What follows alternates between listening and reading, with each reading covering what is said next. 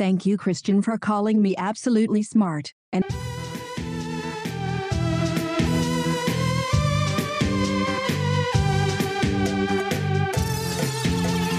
Austrian stocks in English.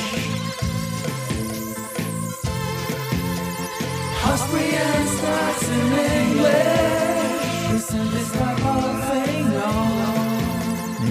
Welcome to Austrian Stocks in English, presented by Palfinger, the English spoken weekly summary for the Austrian stock market, positioned every Sunday in the mostly German language podcast Audio-CD.at Indie Podcasts Wiener Börse, Sport, Musik und mehr. My name is Christian, I'm the host of this podcast, and I will be later on joined by the absolutely smart Alison. The following script is based on our 21st Austria Weekly, and after week 35, eight months of 2023 are over. The ATX is back in positive year to date area. Telekom Austria qualified for the ATX. The committee has to give the final okay next week. News came from Kontron, Valneva, First Alpine, Porr, Pierer Mobility, VIG, Warimpex, Frequentis, S Immo, Austriacard Holdings, Immofinanz, Lenzing, Strabag, and Semperit. And these news are spoken now by the absolutely smart.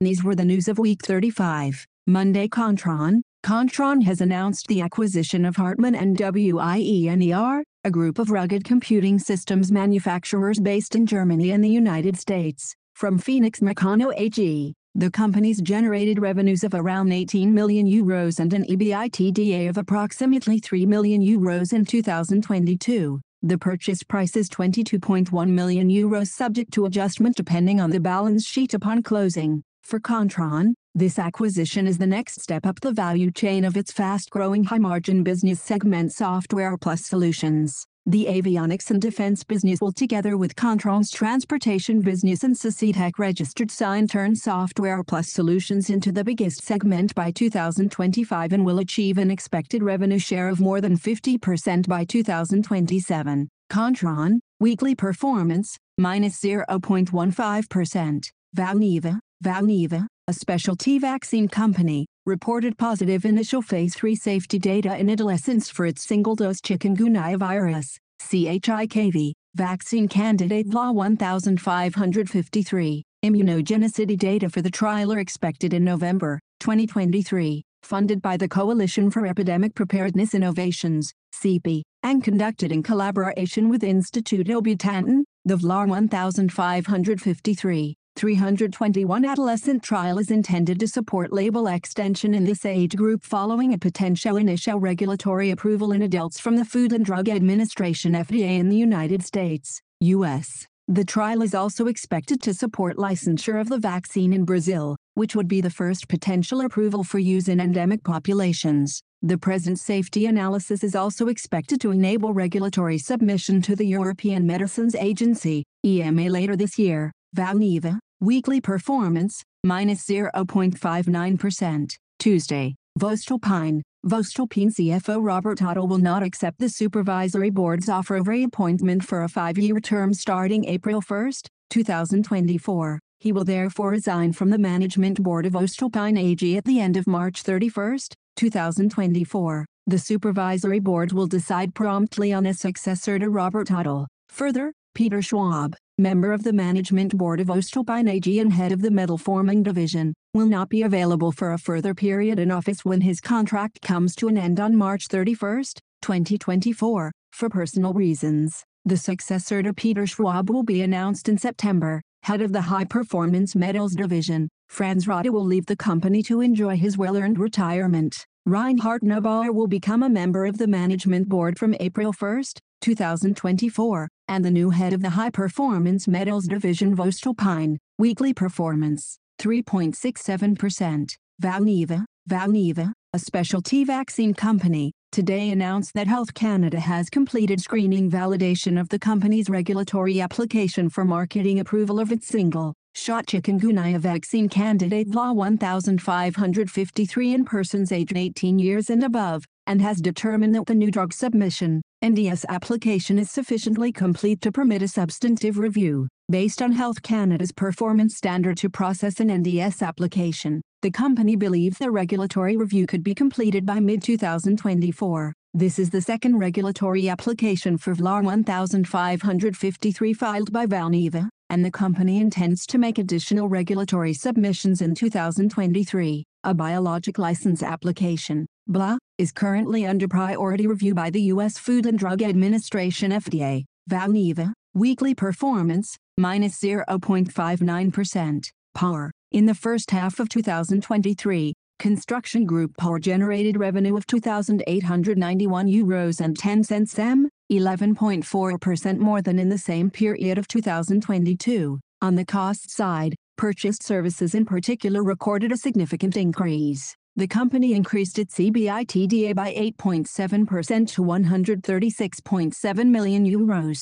EBT rose by 24.6% to 27.5 million euros, resulting in an EBT margin of 0.9% in relation to production output, high slash 2022, 0.8%. The order backlog also increased, plus 117 percent compared to the first half of 2022, and approached the 9 billion euro mark for the first time. Porr achieved production output of 3,017 euros m, an increase of 9.1% year-on-year. Growth was particularly strong in the permanent business in Poland and Romania. Here, production output for each market rose by over 40%. The railway construction segment in Austria also showed pleasing increases. Porr's focuses on its seven European home markets, where it generated 96.9% of its production output. Austria remains the largest market, accounting for 44.8%. Porr, weekly performance, 4.52%.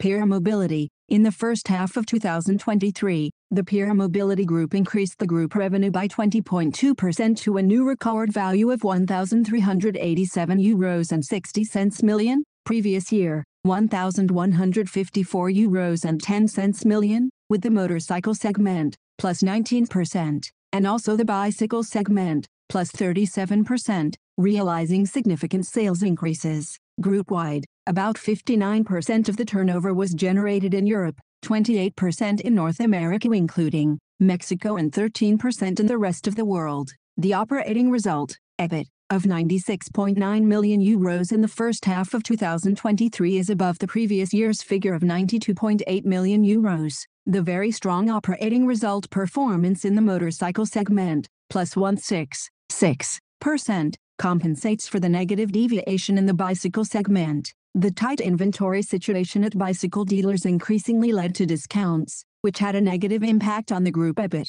The bicycle market as a whole is characterized by major changes. The consolidation that has already begun and is expected will have profound effects on the entire bicycle industry. Pierer Mobility, weekly performance, minus 1.55%. Wednesday, Frequentis, Eurocontrol, one of the air navigation service providers, ANSPs, of four Eurocontrol member states, Belgium, Germany, Luxembourg, and the Netherlands, selected Frequentis to provide its CWP as part of the MUAC fallback automation system to ensure a higher space capacity during fallback operations while maintaining safety levels. Eurocontrol's primary CWP will be mirrored by the fallback system, enabling controller requirements to be met in a similar way. Frequentis, weekly performance, 4.44%. Warimpex, for Warimpex, the first half of 2023 was characterized by a further improvement in revenues and EBITDA in the progression of the construction activities in Krakow as planned. While a recovery is evident in the hotel segment, interest rates remain high, property valuations are subject to high volatility, and the Russian ruble is being impacted by currency fluctuations. The currency has depreciated compared with the first half of 2022. Nevertheless, the Warimpex Group is reporting a slight profit of 0.2 million euros.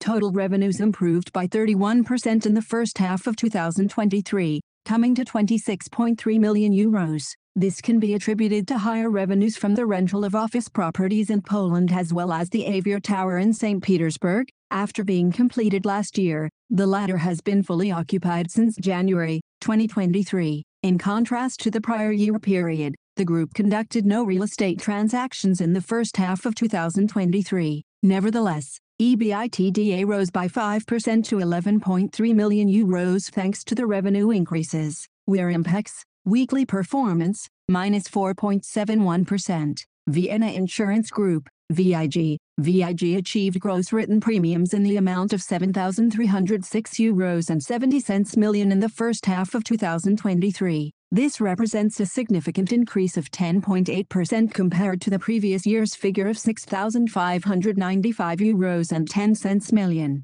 All reportable segments show premium growth compared to the first half of the previous year. Poland, Extended CEE and special markets segments performed particularly well. The result before taxes increased significantly in the first half of 2023, improving by 118.4% to 462.9 million euros, first half of 2022, 212.0 million euros. The result in the previous year was strongly affected by interest rate developments during the reporting period and by measures in the amount of 126.1 million euros in connection with the Russian government and corporate bond exposure of. By contrast, a profit of 20.3 million euros was generated in the first half of 2023 through the sale of Russian government and corporate bonds. VIG, weekly performance. 0.60%. S Immo. total revenues of real estate company S Immo were 161.4 million euros, up from 119.6 million euros in the prior year. Rental income was 93.9 million euros, high 2022, 73.0 million euros. This increase reflects the positive impact from acquisitions of higher-yielding properties. Revenues from hotel operations rose to 31.4 million euros, high 2022, 23.7 million euros, and the result from hotel operations rose to 8.0 million euros, high 2022, 5.2 million euros, as travel across Europe recovered strongly. Gross profit improved by more than 35% to 86.0 million euros, while EBITDA rose by almost 40% to 68.1 million euros. S Immo. weekly performance, minus 0.50%. Thursday, Strabag, construction group Strabag generated an output volume of 8,258 euros and 62 cents million in the first half of 2023, 9% higher than in the same period of the previous year. The ongoing execution of the high order backlog contributed positively to the significant increase in output volume, in part supported by the inflationary environment. The largest increases in absolute terms were achieved in the home markets of Germany and Austria, followed by Romania, the United Kingdom and Poland. This contrasted with declines in work performed in the Czech Republic, Denmark and Sweden. The order backlog exceeded the 24 billion euro mark for the first time on March 31, 2023, and remained above this mark at the end of June with 24,320 euros and 48 cents million. EBIT grew by 37% to 87.35 million euros, 6M/2022, 63.63 million euros. Based on our high order backlog and strong increase in output in the first half of the year, we are raising our output forecast for the full year 2023 to around 18.6 billion euros. Our target of at least 4% for the EBIT margin remains unchanged, says Clemens Hasselsteiner, CEO of Strabag SE Strabag. Weekly performance 1.68%. Austriacard Holdings. Austriacard Holdings, one of the leading B2B providers of smart cards, personalization and payment solutions, as well as secure data management and digitalization solutions, continues its strong operating performance in H1 2023. Revenues increased by 32.1% reaching 181.2 million euros, driven by strong performance in payment products and solutions and the contribution of the recently acquired majority stake in a postal services business in Romania. Net profit after tax increased by 156.8% to 12.3 million euros, improving margin to 6.8% compared to 3.5% in last year's half due to significantly less adjustments compared to H1 2022. To better address its rapid expansion in new markets,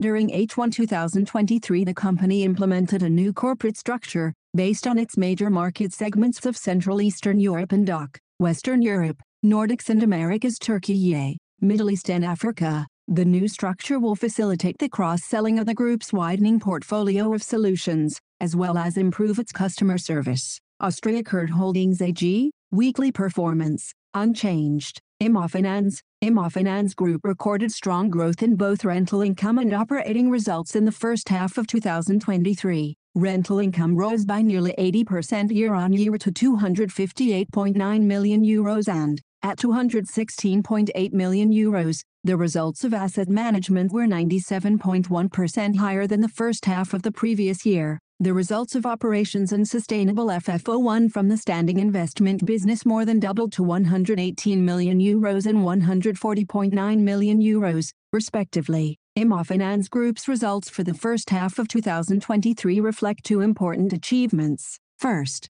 we benefited from acquisitions and the full consolidation of S Immo, which drove growth and substantially strengthened our market position. Second, our superb asset management team delivered organic growth through a significant increase in like-for-like rents, explained Radka Doehring, member of the Immofinanz Executive Board. Immofinanz Group also recorded market-related property write-downs of euros -197.2 million, primarily relating from lower-yielding properties. As a result, net profit fell to euros -144.5 million, Q1-2 2022, 162.7 million euros, and earnings per share declined to euros -0.59, Q1-2 2022, 1 euro and 20 cents. Immofinanz, weekly performance, -1.45%. Lenzing, the Lenzing Group, a world-leading provider of specialty fibers for the textile and non-woven industries, has made significant technical improvements to its Purwakarta site,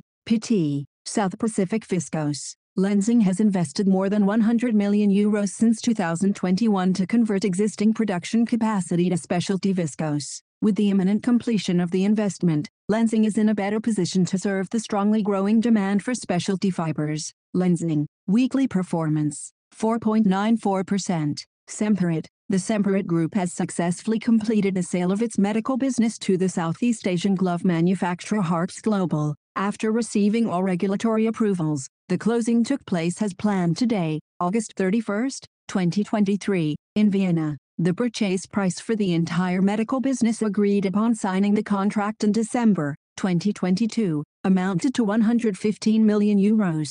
Semperit, weekly performance, 6.47%. Friday, Valneva, specialty vaccine company Valneva will be attending a number of investor conferences in the coming weeks and will, among other things, discuss the development of the vaccine candidates against chikungunya virus, VLA 1553, and Lyme disease, VLA 15. Specifically, Valneva will attend the Morgan Stanley 21st Annual Global Healthcare Conference in New York on September 11th, the Kepler Cheuvreux Autumn Conference 2023 in Paris on September 12th, and the H.C. Wainwright 25th Annual Global Investment Conference also in New York. Valneva, weekly performance, minus 0.59%. And now bye bye from Allison. And Christian, we wish you a great week. Hear you next Sunday.